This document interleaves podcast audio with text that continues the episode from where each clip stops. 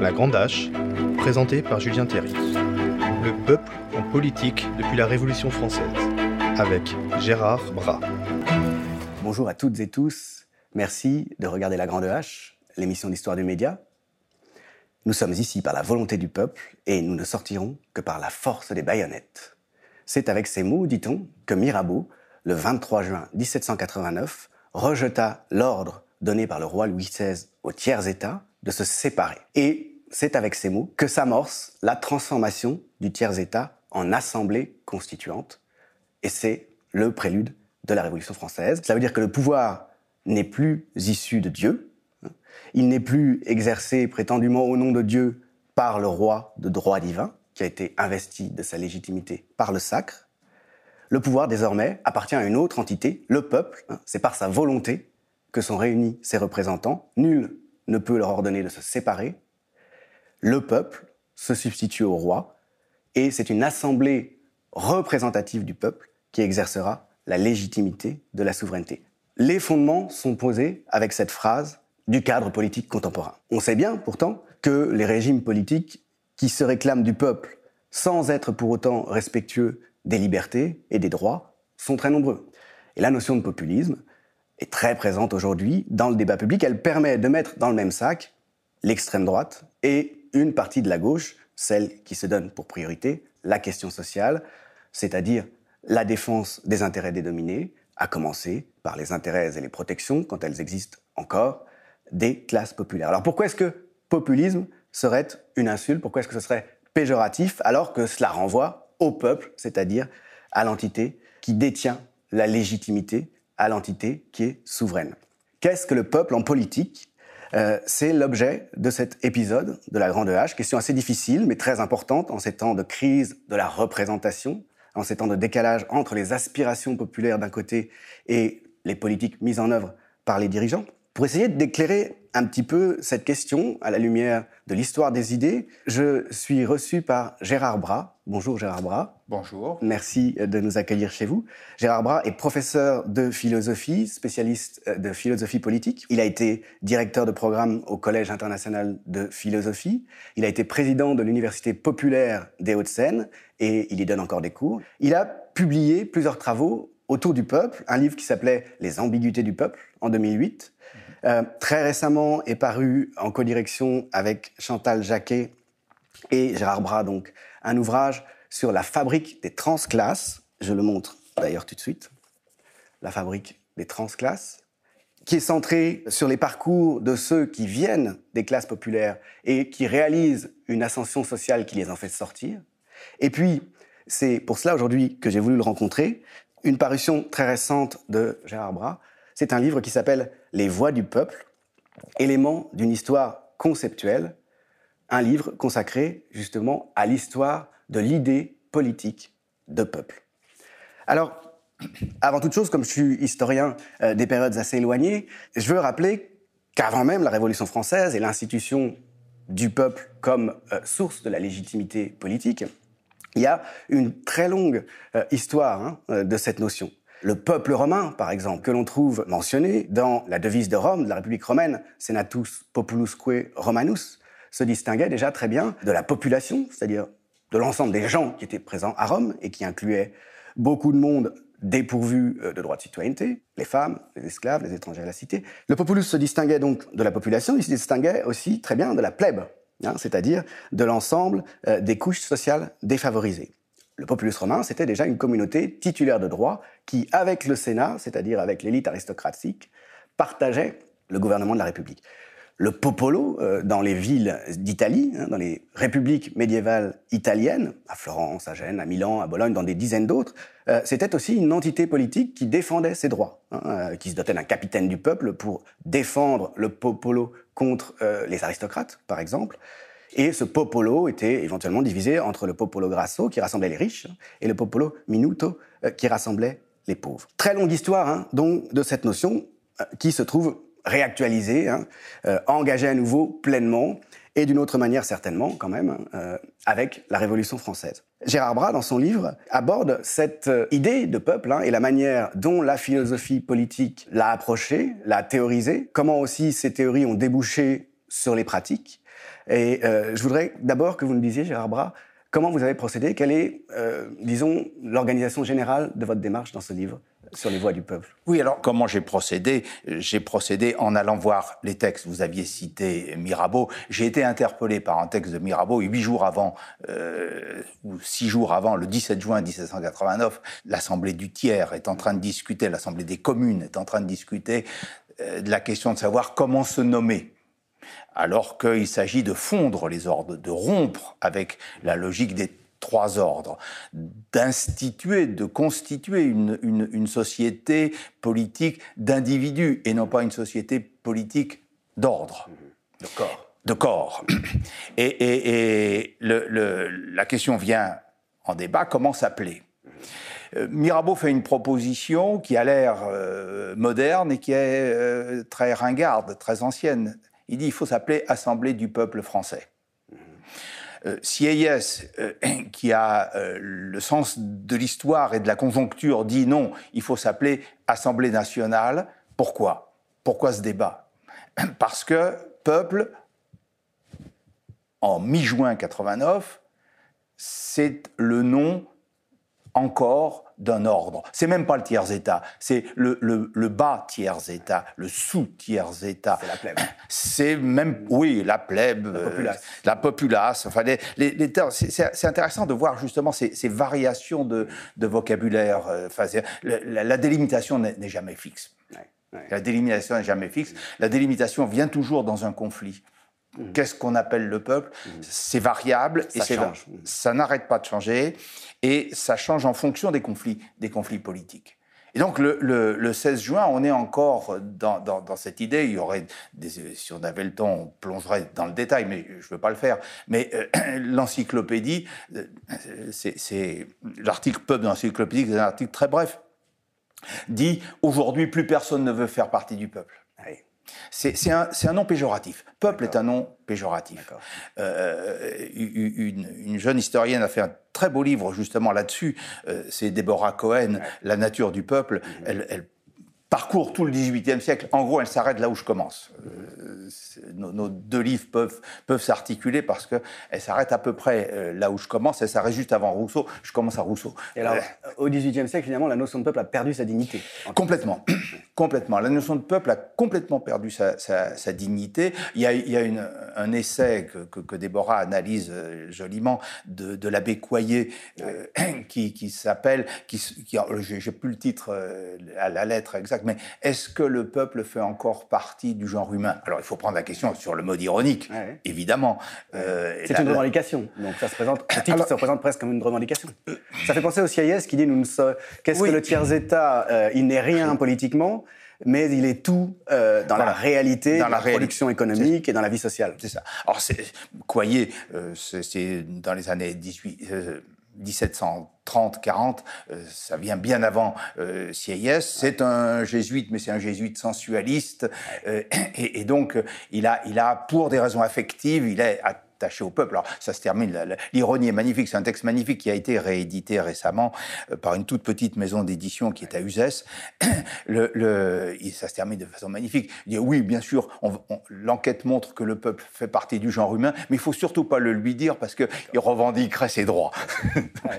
c'est très intéressant. C'est très beau, très intéressant. Non, c'est un texte très, très, très intéressant. Ça reste d'actualité. Et ça reste complètement, complètement d'actualité. Tout ça pour, pour dire euh, que, effectivement, quand on arrive en juin 89, peuple, c'est un terme à forte charge péjorative. Et les alternatives qui sont euh, discutées peu avant, donc, c'est euh, le peuple, euh, Mirabeau qui propose le peuple, donc l'Assemblée nationale. Assemblée nationale. qui dit Assemblée nationale. C'est les, les, deux motions. Ce sont les deux motions. Alors, le, le, débat est très intéressant à, à, examiner. Je, je l'ai fait un peu dans mon livre, parce que effectivement, tous ceux qui vont dans le sens de Mirabeau vont dans l'idée que finalement il faut pas froisser l'aristocratie, il faut pas gêner le roi, il faut maintenir le peuple à sa place, c'est-à-dire comme un ordre inférieur. Et l'appeler peuple, finalement, dans cette logique, dans le sens que le mot a pris au XVIIIe siècle, ça permet de le maintenir à sa place. Voilà, Mirabeau étant un aristocrate, il faut le rappeler. Mirabeau est un... Mais il est député du tiers. Qui est du côté du il, tiers Il est député du tiers, puisqu'il n'a il a pas été élu par la noblesse d'Aix-en-Provence. Il est, il est, il le comte de Mirabeau oui, voilà. va mener finalement la bon, révolte. La, la, la, suite de l'histoire montre que oui, il, il était. Il, était des deux, il, jouait, il jouait des. C'est un, un, agent double en quelque sorte. Il a joué sur les deux tableaux. Ouais. C'est ça. Mais là, alors, il, fait un, un, très beau discours le 17 juin. Et le, le, débat commence le 16. Le 17 juin, le débat continue. Il, a, il y a une intervention le 16, il y a une intervention le 17. Et le 17, là, il y a un grand texte qui m'a interpellé depuis déjà longtemps où il dit le, le peuple, il faut se servir de cette notion parce que c'est une notion ambiguë. C'est une notion qui veut dire plusieurs choses. Et ça peut nous servir à rabattre à la morgue des grands, euh, ça peut nous servir aussi à, à, donner une charge affective positive à nos commettants, à ceux qui nous ont élus. Donc c'est une notion plastique. Il y a déjà une et, grande ambiguïté. Et voilà. Il est, il est un petit peu celui qui va théoriser pour le français l'ambiguïté de, la, de, la, de la, notion de peuple. Ouais. Et mon premier livre a essayé de, de, filer ce, ce cours-là, Ouais. de tirer ce fil, euh, et, et, et, on voit bien que peuple en français, ça se traduit par plebs, ça se traduit par populace, ça se traduit aussi par ethnos euh, Ouais. ou par gens, euh, si on veut. Alors ethnos va euh, un peu biologisé, Ouais. ethnos, genos en, en grec, Ouais. on va on va racialiser Ouais. et biologiser, euh, trouver un peuple qui, qui soit dans une constante euh, par le sang. Quoi. Mhm. Et c'est un peu aussi l'idée que, que Boulainvilliers avait au, au, au 18e, en, en disant il y a, il y a les nobles sang bleu qui viennent des francs, Et cela justifie leur supériorité. et ça justifie leur supériorité parce que c'est les guerriers, c'est la race des guerriers. Et puis il y a les Gaulois, les, les Gallo-romains, les, les, les Gaulois, qui, qui euh, sont euh, le, tiers, qui sont le- Leurs descendants forment le peuple. Voilà, hein, qui, hein, qui, qui sont Au sens de masse, euh, Au sens- en situation d'infériorité politique. non, non et puis non aristocrates, non, non, qui, n'ont- qui ne sont pas de race élevée.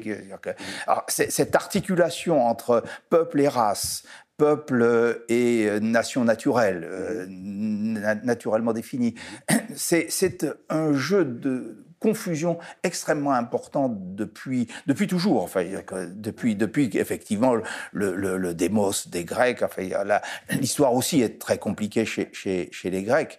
Euh, il y a un, un très beau livre un peu méconnu euh, de, de Claudia de Oliveira Gomez qui s'appelle La cité tyrannique, qui est un livre magnifique parce qu'elle elle, elle montre que l'histoire de peuple ne commence pas à la démocratie, commence bien avant, qu'il y a un sens chez Homère et que la crise fondamentale, c'est ce qu'elle appelle la, la crise archaïque, c'est la crise qui va déboucher sur la tyrannie, la tyrannie étant assez proche de ce que vulgairement on appellerait aujourd'hui le populisme, le démagogue, celui qui est le guide du peuple, li- littéralement. Donc, les- on, on a affaire à une histoire qui n'est absolument pas continue. Ni univoque. Et qui n'est jamais, jamais, jamais univoque. Et alors, de cette première séquence que vous analysez dans votre livre, consacré euh, à la politique moderne, hein, à, à la politique contemporaine, dans cette première séquence euh, de réactualisation de la notion de peuple, qui est la séquence révolutionnaire, Oui. qu'est-ce qu'on peut dire finalement du sens de cette notion, de ses fonctions au sortir de la Révolution? Il faut articuler l'entrée et la, et la sortie.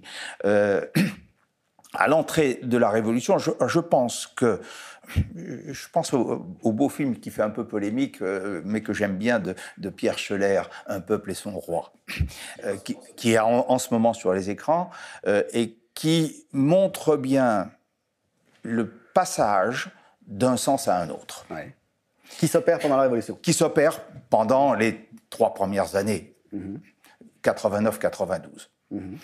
Mais qui va s'opérer très très vite en fait, parce que euh, vous citiez Mirabeau, euh, on voit déjà en huit jours le décalage qui s'est fait entre le 17 juin jour du vote, où Mirabeau se fait balayer, euh, il est archi minoritaire, -hmm. et le, le, le, mot au moment où le roi veut dissoudre les États généraux et où les les, les, députés prêtent serment de ne pas se dissoudre tant qu'il n'y aura pas une constitution. Mm -hmm. C'est ça le, le, fond de, de, de l'enjeu. Euh, le mot peuple a, a, pris une valeur différente. Et, et cette valeur différente, elle va se modifier, me semble-t-il, fondamentalement, on le voit bien dans les écrits de CIS, elle va se modifier fondamentalement avec le 14 juillet. D'accord. Le 14 juillet, puis la Grande Peur, puis les, événements qui vont suivre 91-92. Mais il y, a un tournant avec le 14 juillet. C'est la, suite des événements qui change le sens du mot peuple. La, foule devient peuple. À ce moment-là, la foule devient peuple, c'est-à-dire que il, se passe entre juin et juillet, il se passe plusieurs interventions. Un historien comme Timothy Taquet a, a bien analysé les effets sur les députés eux-mêmes des interventions des femmes qui viennent à l'Assemblée à Versailles, qui ramènent le roi, puis euh, les, effets de, des mouvements de foule qui, qui s'organisent. On a une foule qui s'organise. Il y a un peuple qui prend conscience de lui-même et qui, prenant conscience de lui-même, devient peuple. Euh, voilà, c'est ça. qui, prenant, qui, en s'organisant, devient peuple, c'est-à-dire devient un acteur politique. Ça. Peuple, c'est le nom d'un objet de la politique. Avant avant 89. Les bons gouvernements, dans la tradition euh, républicaine, euh, qui remonte à Machiavel ou un peu avant, le bon gouvernement, c'est celui qui s'occupe du bien du peuple. Mhm. Donc le peuple, c'est l'objet, il est passif, c'est il est objet de la mhm. politique. Mhm. Et au mieux, il est objet de la politique. Au pire, il est complètement absent. C'est ça. Au mieux, il est objet de, de, de la politique. Tandis que la révolution en refait un acteur. Et il y, a une expérience. C'est, je veux dire, c'est que un, mot comme peuple, ça, vient comme euh, synthèse d'une expérience collective. Et c'est ça un concept politique. Ça synthétise une expérience mhm. et ça ouvre un horizon d'attente. C'est ça. Donc ça a une efficacité directe. Voilà. Euh, ça, sur la pratique. Il y, a, un jeu, il y a un jeu entre les discours et la pratique, la pratique et les discours. Je ne sais pas si c'est dialectique, j'aime pas trop le, le, mot, mais disons un jeu d'influence réciproque, de relation de, de, l'un à l'autre, qui, qui fait que euh, le, le mot renvoie à une expérience, et cette expérience est l'expérience collective euh, d'une masse qui s'organise petit à petit, qui intervient. Avec des objectifs. Et qui intervient avec des objectifs, et qui, ces objectifs sont des objectifs très précis, qui sont des objectifs de demande de droit. Ça. De constitution de droit. Bon, je pense en disant ça à tout le travail de Sophie Vanish, notamment ce magnifique livre qu'est La longue patience du peuple, qui, qui, qui retrace, c'est un livre qui m'a énormément servi parce que il, retrace sur la 91-92 les, événements qui font que effectivement on a affaire à une révolution populaire.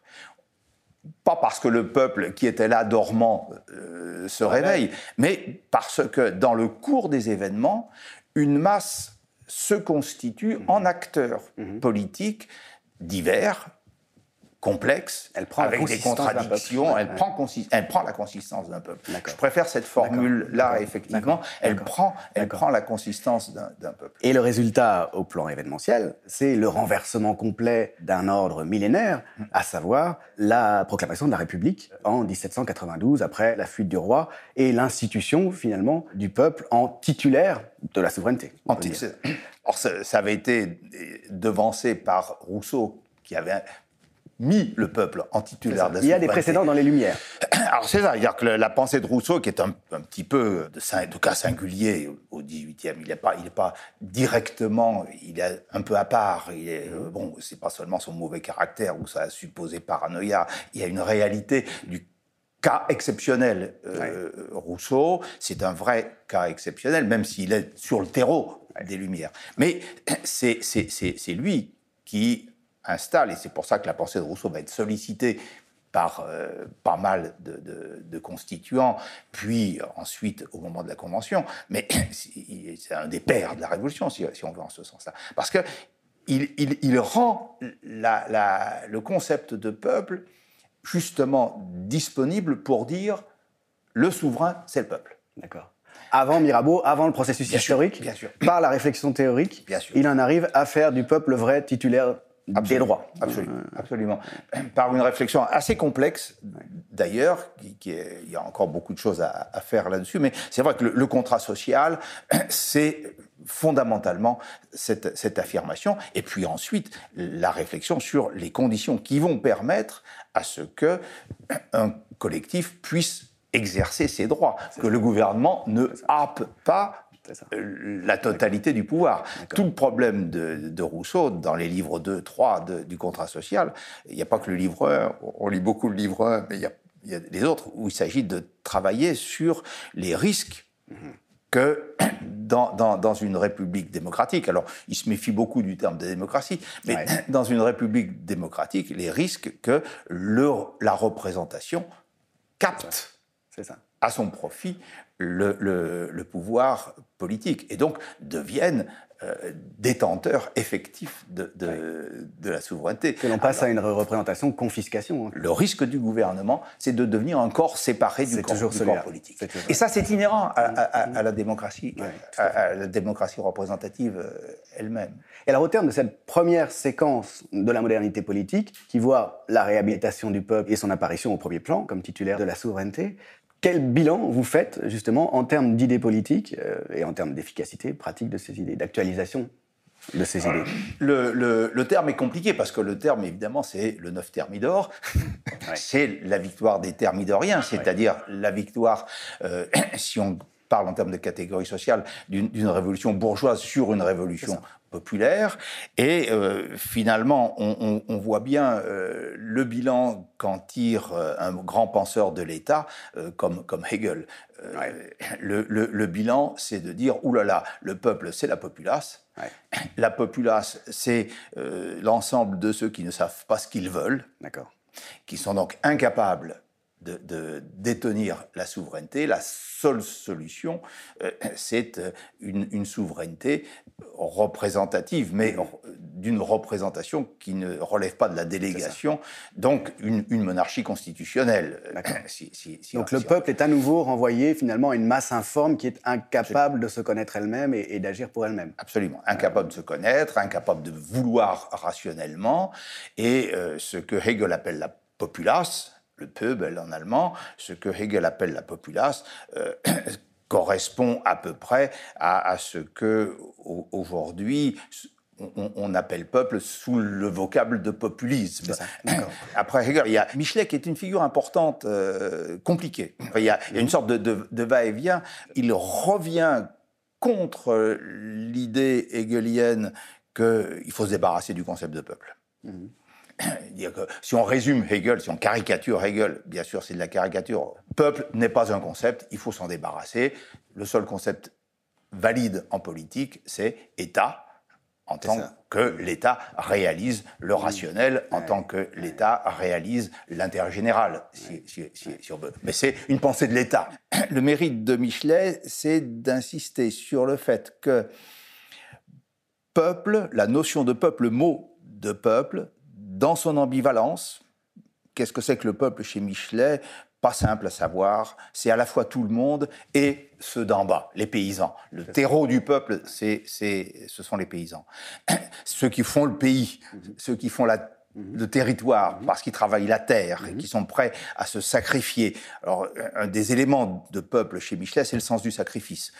Les gens du peuple sont ceux qui sont prêts à se euh, sacrifier. Il se sacrifie euh, très quotidiennement. Il dit toute ma famille s'est sacrifiée pour moi. Euh, donc ça, c'est des gens du peuple. C'est vraiment. Et puis ils sont prêts à se sacrifier, à donner leur vie pour, pour la défense de la patrie. il y a, toute la question du patriotisme qui se trouve là derrière. Et, alors que le bourgeois, il, dit le bourgeois considère qu'il est propriétaire de la France.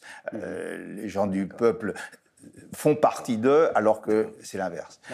Donc il y a ce pourquoi Michelet m'intéresse, c'est qu'il il insiste sur le fait que peuple est porteur d'un imaginaire collectif. Et sans cet imaginaire collectif, sans ce qu'on appelle quelquefois aujourd'hui les grands récits, sans un récit mm-hmm. collectif, c'est pour ça qu'il fait une histoire de France. Et qu'il fait une histoire de France qui, qui, se présente comme histoire du peuple. Mais l'autre grand acteur qui pose finalement beaucoup moins de problèmes sans doute à Michelet parce qu'il présente moins de contradictions, c'est quand même la France. Oui. l'histoire de cette femme, en définitive, qu'est la France, et qu'on retrouvera d'ailleurs mise en scène par Charles de Gaulle lui-même hein, dans ses mémoires. Absolument. Quels sont les rapports pour lui entre la France et le peuple, en définitive? Euh, pour, bah, pour Michelet. Pour Michelet, euh, la vérité de la France, c'est le peuple. Il y a deux peuples, dit-il. Le petit peuple d'en haut, petit, je pense que c'est à la fois numériquement et spirituellement. D'accord. Il, y a une pensée anti-chrétienne très clairement euh, chez, chez, Michelet. Ils sont obligés de parler latin d'église. Ils sont obligés d'inventer un truc incompréhensible qui est le péché originel. Et pour justifier le péché originel, ils sont obligés d'avoir des théories extrêmement compliquées, faites pour qu'on n'y comprenne rien. Alors que le grand peuple d'Envoi, qui est une force vitale, qui est l'arme véritablement de, pour lui de, la France, est écarté par ce petit peuple d'en haut depuis, depuis Vercingétorix, depuis les Francs. Et il s'agit, avec la Révolution, justement, de restituer la puissance de, de, ce, de ce grand peuple d'en bas. Euh, Donc il y a un populisme de la vision de l'histoire de Michelet. On peut, tout à fait, si c'est le mot populisme, on, en parlera peut-être, mais c'est un, mot, compliqué. Mais euh, il y a plusieurs, plusieurs théoriciens, je le, reprends, je le reprends à mon compte. On parle de populisme théorique, on parle de populisme radical. Euh, il y a, y a euh, oui, oui, une pensée de, de la vérité spontanée du peuple chez, chez, chez Michelet. Maintenant, qui a la voix du peuple? Là, une autre question difficile, euh, c'est pas nécessairement le peuple, euh, eh ça peut être le génie. le génie qui arrive. Alors, est-ce que lui, Michelet se pose lui-même comme génie, oui et non, là encore un peu complexe, mais euh, il y a cette, tendance-là. Euh, on est en plein romantisme. Hein, on, est en plein, on est en plein romantisme. Et c'est vrai que quelqu'un comme Jacques Rancière a dit euh, Michelet met en scène le peuple pour ne pas lui donner la parole. Mmh. et c'est vrai que quand Michelet fait par exemple l'histoire de la Révolution française, il va aux archives et euh, il explique qu'il est admiratif devant le fait que pour la fête des fédérations, les gens ont pris leur plus belle écriture, qu'ils ont mis des rubans euh, sur euh, les, textes qu'ils envoyaient, mais ils ne donnent jamais lecture. Mm des textes que justement les gens du peuple ont écrits pour cette fête de fédération. C'est vrai que le reproche que euh, Rancière adresse à, Michelet euh, a, de quoi être parfaitement motivé. Il parle beaucoup du peuple et finalement, euh, on n'entend pas beaucoup le peuple parler. Et d'ailleurs, Michelet lui-même a un peu cette intuition. Il dit Oh là là, la langue du peuple, je n'ai pas su. Mhm la rendre. Je n'ai pas su la parler. J'ai perdu la langue du peuple. Il est, il est, il est assez déchiré dans, dans, dans, ce, dans, ce, dans, ce, rapport au peuple. Est-ce que je n'ai pas trahi le peuple? C'est une des questions qui, qui, le, qui le hante aussi euh, sans arrêt. Donc, euh, on peut mettre en scène le peuple avec euh, grand fracas pour bien le faire taire. Dans cette première séquence, il y a aussi, à côté de la notion de peuple, une autre qui prend une très grande importance, c'est celle de nation. Mhm. La Révolution française donne un nouveau sens, hein, le sens politique moderne de ce terme. Euh, et c'est une notion qui est tout à fait motrice, hein, tout à fait euh, importante dans les événements euh, qui commencent en 1789. Alors, quel est le lien avec le peuple Quel régime des relations entre le peuple et la nation? Si on veut être très schématique, et ça, ça donne une bonne boussole, sur, la période révolutionnaire proprement dite, nation et peuple sont les deux termes les plus utilisés pendant toute la période révolutionnaire. Dans les discours politiques Dans les discours politiques. Notre peuple est complètement minoré en 89 et puis monte en puissance de façon formidable dès, juillet, je l'ai évoqué. En gros, on parle de nation pour signifier l'unité. Mm-hmm. En gros. 9 fois sur 10. C'est-à-dire que la nation, c'est quand même plus que le peuple. La nation, c'est euh, oui, c'est plus que le peuple. Numériquement. C'est c'est pas seulement numérique, c'est qualitativement aussi. C'est qualitativement l'unité réalisée. Et c'est pour ça que CIS insiste pour que ça s'appelle s'appelle l'Assemblée nationale, Et, pas Assemblée. Et non pas l'Assemblée du peuple, non pas l'Assemblée populaire, euh, comme on aurait pu le... Et, et peuple continue à, à signifier on le voit bien euh, lorsqu'il est question euh, du débat sur le vote censitaire. par exemple, avec le, ce, superbe discours de Robespierre sur euh, le mar d'argent, on, voit bien comment peuple vient insister sur le fait qu'il y a de la division. Donc, si on veut marquer l'unité politique au moment de la décision, c'est la nation. Si on marque plutôt l'opposition entre le haut et le bas, mhm. entre le grand nombre et le petit nombre, entre les plus pauvres et les possédants. Si on veut marquer cette opposition, on va plutôt parler de peuple. Donc, le peuple est, un, est un, un, opérateur politique, un concept politique qui vient pour dire il y a de la division et donc du conflit politique. Il y a du conflit politique. Nation vient plutôt pour dire le conflit est dépassé. C'est schématiquement, c'est un peu comme ça que, que, que, que ça fonctionne. Et quand on reprend l'histoire du 19e, 48, 30, 48, 71, quand on reprend ces, ces, trois dates du, du, 19e, on voit effectivement que peuple vient pour dire attention, la politique, c'est un conflit, et il y a de, de, de, la division dans, dans la société. Et donc du rapport de force. Et donc, et donc, et donc du rapport de force. Alors, euh, la deuxième séquence que vous envisagez dans euh, cette histoire de la notion de peuple en politique, hein, euh, indexée à la chronologie de la vie politique française en particulier, c'est la période de la résistance, du gaullisme, puis de la quatrième République. Les deux, et de, la les deux de Gaulle, en quelque sorte. Et de la guerre d'Algérie, voilà. Les deux de Gaulle, celui de la résistance, celui de la fin de la guerre d'Algérie et du coup d'État qui aboutit à la création de la cinquième République. Qu'est-ce qui change de déterminant euh, dans cette notion de peuple à ce moment-là, pendant cette tranche chronologique donc, pardon, euh, qui va euh, de 1940 à 1962 Alors je pense qu'il y a un point commun, qu'il y a un point d'articulation assez fort entre le De Gaulle de la résistance et Michelet.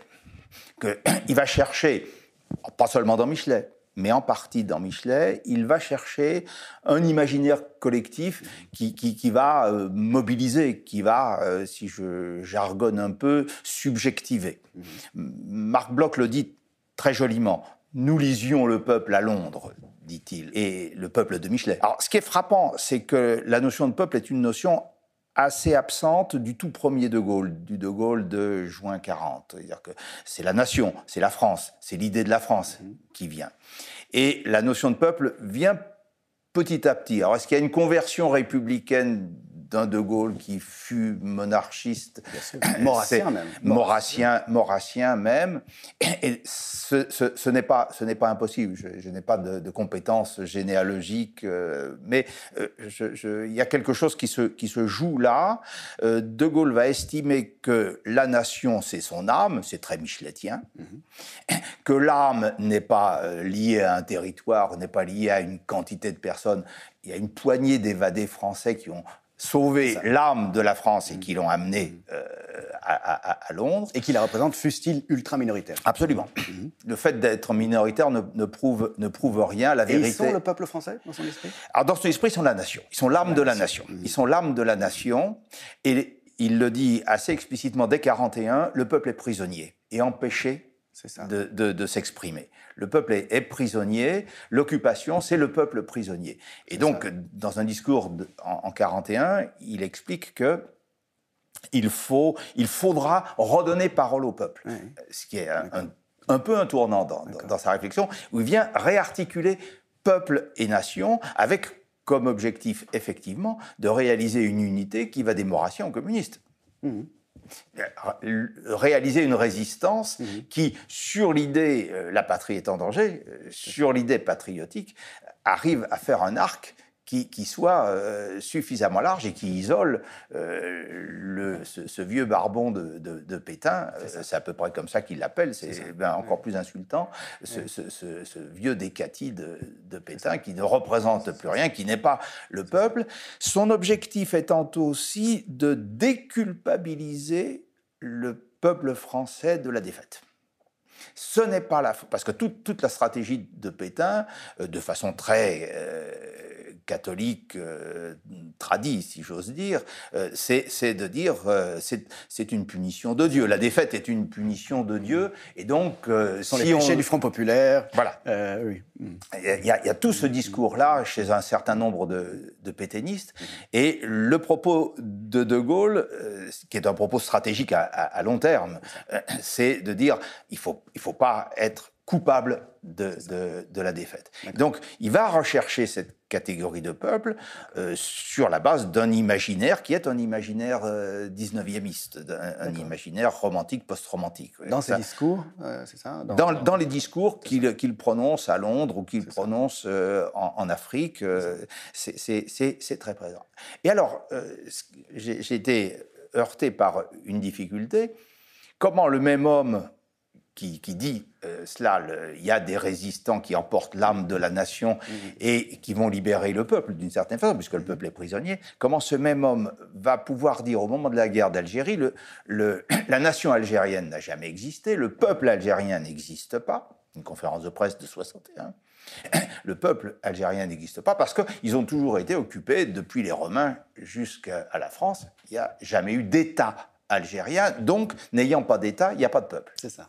Et on voit bien, c'est un, un, vrai penseur de l'État. Euh, c'est pas un mm. penseur du populaire, c'est un penseur du peuple pris dans l'État. Donc on en revient à une logique hegelienne. On en revient à une logique de type hegelien. Mm-hmm. On en revient à une logique de type hegelien, oui, tout à fait, ou schmittien. Carl Schmitt. Je, pense, euh, Capitan, euh, qui est un des rédacteurs de, la Constitution, euh, Capitan est un grand lecteur de, Schmitt, un gaulliste de gauche, mm. grand lecteur de, Schmitt, grand lecteur du théoricien de la souveraineté, en fait, qu'est Schmitt. donc, je pense qu'il y a une partie de, la pensée schmittienne qui est, qui est, qui est en, en, jeu là. Pas de peuple sans État, pas d'État sans peuple. C'est ça mais pas de peuple sans État. Euh, c'est une des formules clés de la théorie de la Constitution de, Carl Schmitt. C'est un, élément, un élément clé. Et alors, le, donc, pas d'État sans peuple, donc les Algériens. Alors, est-ce qu'il y a véritablement deux De Gaulle? Est-ce que De Gaulle est schizophrène? Euh, Je ne le pense pas. Je pense qu'il y, y, a un mouvement de balancier, hmm. incontestablement. Mais ce mouvement de balancier s'explique par un point fixe. Quand on a un balancier, on a un point fixe, mhm. obligatoirement. Et c'est toujours intéressant quand on voit des pensées qui semblent se contredire, de chercher le point fixe qui permet au balancier de passer d'un pôle à l'autre. Il me semble que le point fixe de De Gaulle tient au fait qu'il ethnicise le peuple au lieu d'en faire un concept de politique conflictuelle.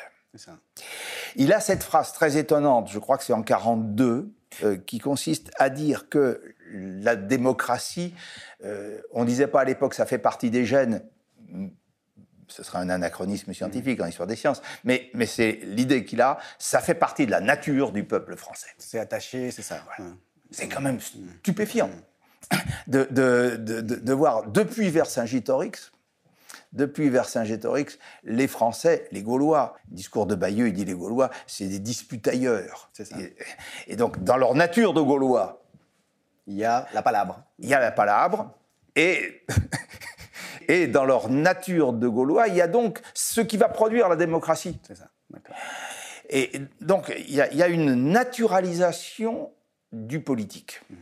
Et cette naturalisation du politique, ça lui permet de passer d'un peuple démocrate résistant en 40 à, l'idée effarante qu'il euh, n'y a pas en ce sens-là de peuple algérien et que les Algériens euh, manquent de gènes démocratiques, je ne sais pas quoi. Enfin, c'est assez, assez étonnant, mais ça donne la cohérence, ça lui permet de, de passer de l'un à l'autre. Ce qu'il ne peut pas concevoir, c'est qu'effectivement, peuple soit la manière avec laquelle un collectif se constitue dans un conflit politique pour revendiquer, pour constituer des droits. Ça, c'est quelque chose qu'il ne peut pas concevoir. On peut dire que son, sa bête noire, c'est tout ce qui va se rapprocher de lutte de classe. Dès lors qu'il y a... Donc, et un autre élément frappant, chez De Gaulle, jamais peuple n'a une signification euh, de peuple social. C'est ça. Il, joue sur deux sens. je pense que tous les politiques jouent toujours de l'ambiguïté, ils jouent sur deux sens. Le peuple comme corps politique constitué, et le peuple comme réalité euh, ethnique transhistorique. Une sorte de permanence transhistorique. Les Gaulois, alors il n'est pas du tout dans, dans, une, dans l'idée d'une identité originaire pure et à purifier. Parce que la France. C'est un, melting pot. C'est un, mélange. La France est un mélange. Il y a les Gaulois, puis les Francs, puis toute une série de courants. Euh, en ce sens, De Gaulle n'est pas sarkozyste. Mmh. Sarkozy n'a rien compris à De Gaulle. Mmh. Ça, c'est une évidence. Enfin, il n'y a qu'à lire 20 lignes de Sarkozy, ça suffit, et puis lire un peu De Gaulle, et on voit que du point de vue de la pensée de l'histoire, ils sont, ils sont complètement étrangers euh, l'un à l'autre. Alors ça nous amène à la dernière séquence euh, de votre livre, qui est la séquence proprement contemporaine. Euh, la mêlée d'aujourd'hui avec ce mot populisme hein, qui sert à discréditer hein, souvent dans une large mesure certaines forces politiques, qui est agité en permanence donc au cours de la crise de représentation. Euh, qui est celle que nous vivons aujourd'hui, euh, avec ce sentiment assez largement partagé euh, qu'il n'y a pas de représentation digne de ce nom, disons, des aspirations populaires au pouvoir. quels, sont les, éléments constitutifs de ce débat aujourd'hui, tel que vous les présentez dans le livre? C'est effectivement une question compliquée, je dis embarrassante, et puis je m'installe dans l'embarras. Peut-être, si un philosophe a quelque chose à apporter, c'est plus des questions que des, que des solutions. Et donc s'installer dans un embarras, c'est toujours, toujours intéressant. Euh, L'embarras autour du terme de populisme tient au fait que le mot est utilisé dans deux sens différents, très, très, très clairement. Le premier sens, j'aime bien, c'est un, collègue, Federico Tarragoni, qui, utilise le terme de populologie. La populologie, c'est les discours sur le populisme. Et ce qui est assez frappant quand on lit la populologie, c'est que euh, on sait que populisme, c'est les pas beaux, les méchants, les pas gentils, tout ce qu'on veut. Bon, mais je suis frappé de voir que euh, c'est une notion à géométrie variable. Euh, dites-moi qui vous voulez abattre, et puis je vous donnerai le portrait du populiste idéal.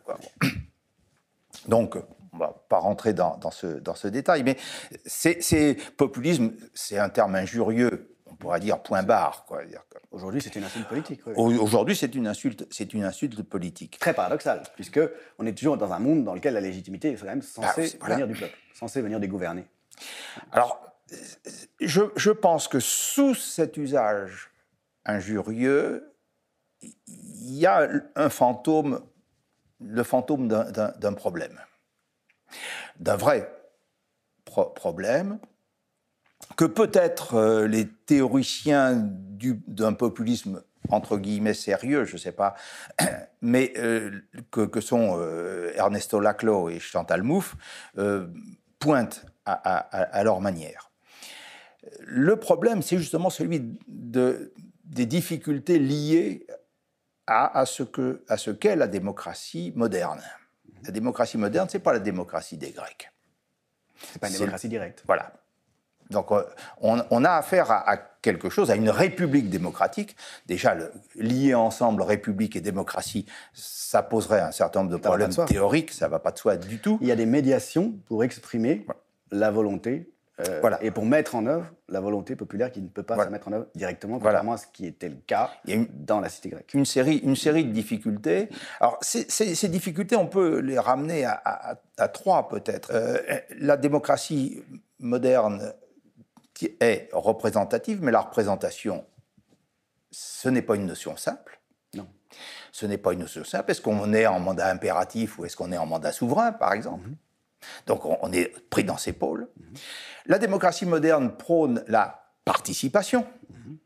Mais c'est pareil, la participation, on l'a bien vu euh, dans les 20 dernières années, ce n'est pas une notion simple, parce que ça peut être euh, le comité Théodule, comme disait le grand Charles.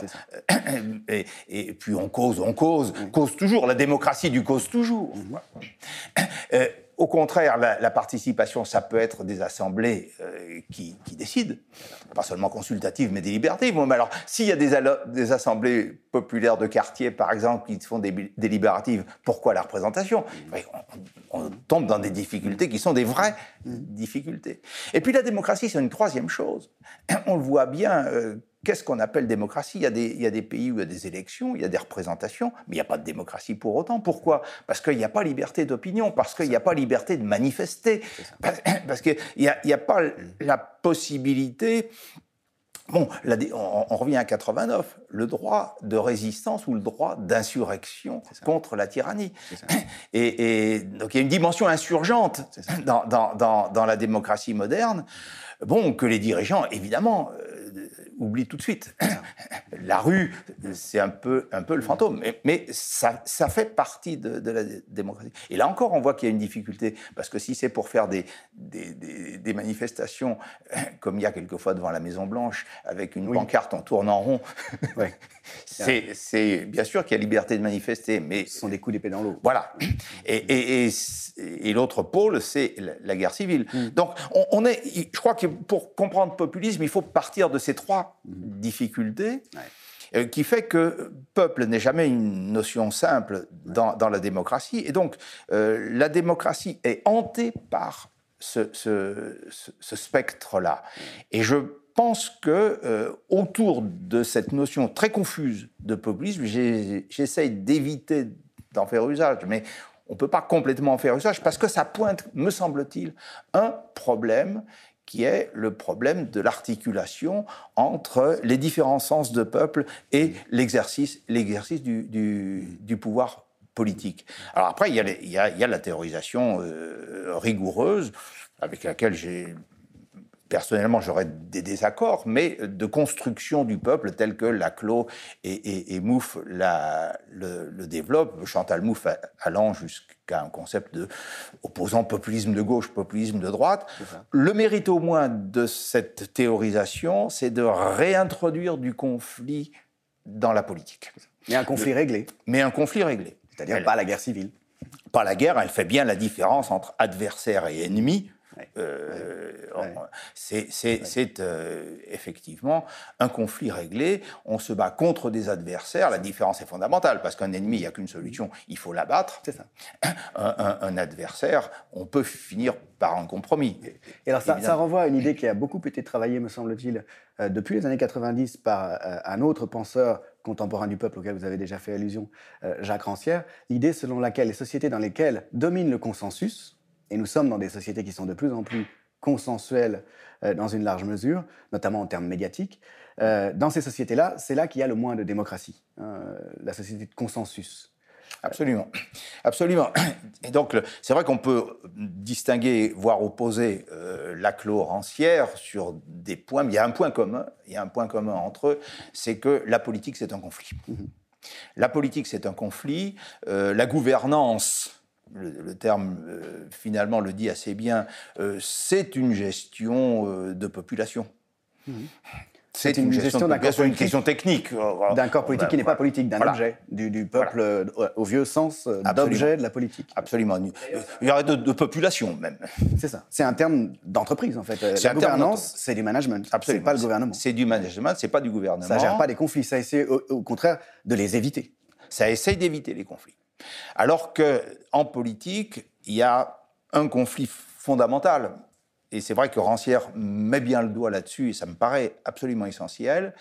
Est-ce que doivent gouverner ceux qui ont des titres pour cela? Mmh alors les titres pour gouverner, ça a été euh, la naissance, ça a été euh, la richesse, euh, ça peut être une conjonction des deux. La compétence. Et ça s'appelle la compétence. En, gros, la compétence, c'est le cache-sexe de, de, de l'un mais ça ne se présente pas comme ça. Ça se présente comme une capacité objective technique. Absolument. En pratique, c'est le fruit. En pratique, euh, de la combinaison. On va travailler sur les transclasses aussi. c'est le fruit de la combinaison de la naissance et, euh, et de, de, la richesse, oui. Mais euh, ça se présente comme quelque chose d'objectif. C'est ça, ça se présente comme quelque chose. Enfin, c'est toujours des titres à gouverner mais que certains des titres à, gouverner. et que d'autres n'ont pas. Et, que d'autres n'ont pas. Et c'est vrai que Rancière a ressorti le vieux mot de Démos pour dire le démos, c'est ceux qui n'ont aucun titre à gouverner et qui, pour cette raison-là, demandent à avoir part au gouvernement. Et donc, le, problème euh, essentiel, me semble-t-il, chez, chez, chez Rancière, je trouve qu'on n'en est pas sorti, qu'il faut au contraire s'ancrer là-dedans, c'est bien celui de savoir quelle est la part des sans-parts mhm. qui est faite mhm. dans, dans, dans, la politique aujourd'hui. Il n'y a pas de politique si on ne prend pas en compte un litige qui porte sur la, la, part des sans-parts, sur le fait qu'il y a des sans-parts. Mhm. Et, et, que ces sans-parts aient voix pour réclamer leur part, euh, réclamer une part, pas leur part, une part, ce qui, ce qui implique une reconfiguration des règles de distribution. Alors là, vous renvoyez, je pense, à un, livre très important qui est paru en 2005 et qui s'appelle La haine de la démocratie, euh, que Jacques Rancière a écrit au lendemain du euh, référendum autour du traité constitutionnel européen, euh, dont le résultat avait surpris les, élites dirigeantes. ce livre autour du scandale de la démocratie et de la haine, selon le mm. terme, les termes du titre, que suscite parmi les élites dirigeantes et parmi les élites qui ont la parole, on l'a bien vu pendant la campagne autour du traité constitutionnel européen, la haine que suscite l'idée que finalement tout un chacun, euh, en raison d'une égalité ontologique originelle au plan politique, quelles que soient les disparités de compétences, tout un chacun aurait euh, voix égale au chapitre, dans une certaine mesure, euh, et serait au départ euh, le dépositaire du droit à disposer de soi-même. Absolument.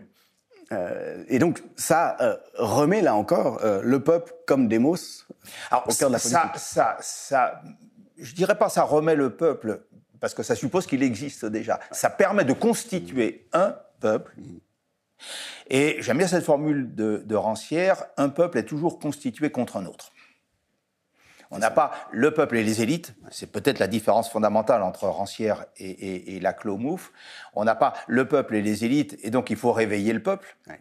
Euh, la question que, pose Rancière, euh, c'est celui de la constitution d'un peuple je ne sais pas s'il utiliserait le, terme de constitution, celui de la constitution d'un peuple dans, dans, le conflit politique. Mmh. Le, un peuple se constitue dans le conflit politique. Mais peuple, ça peut se constituer, ça peut être constitué ou se constituer sur un mode d'émancipation ou sur un mode d'assujettissement, d'asservissement.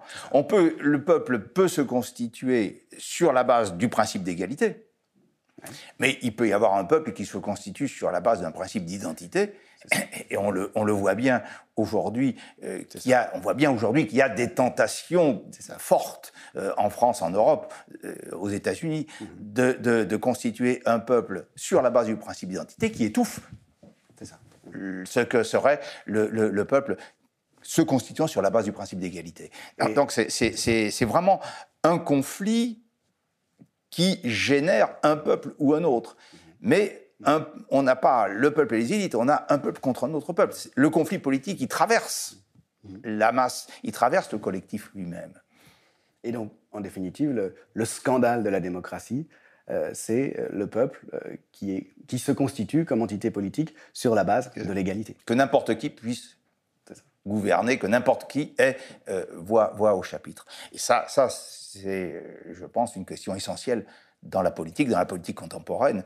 Euh, il n'y a pas d'autre, je vois pas d'autre issue possible pour la politique que de revenir avec, avec cette, euh, cette idée forte euh, au centre de la politique. Est-ce que je peux vous demander, comme on le fait traditionnellement maintenant avec la Grande H, de nous présenter un livre, un auteur qui a beaucoup compté dans votre parcours? Bien volontiers, bien volontiers. J'ai choisi un livre, j'en ai amené deux, deux, deux éditions. D'accord parce que celle-ci, devenue euh, introuvable, elle il y a une réédition. C'est un livre d'un philosophe très important qu'on ne parle pas beaucoup. C'est les mois. Oui.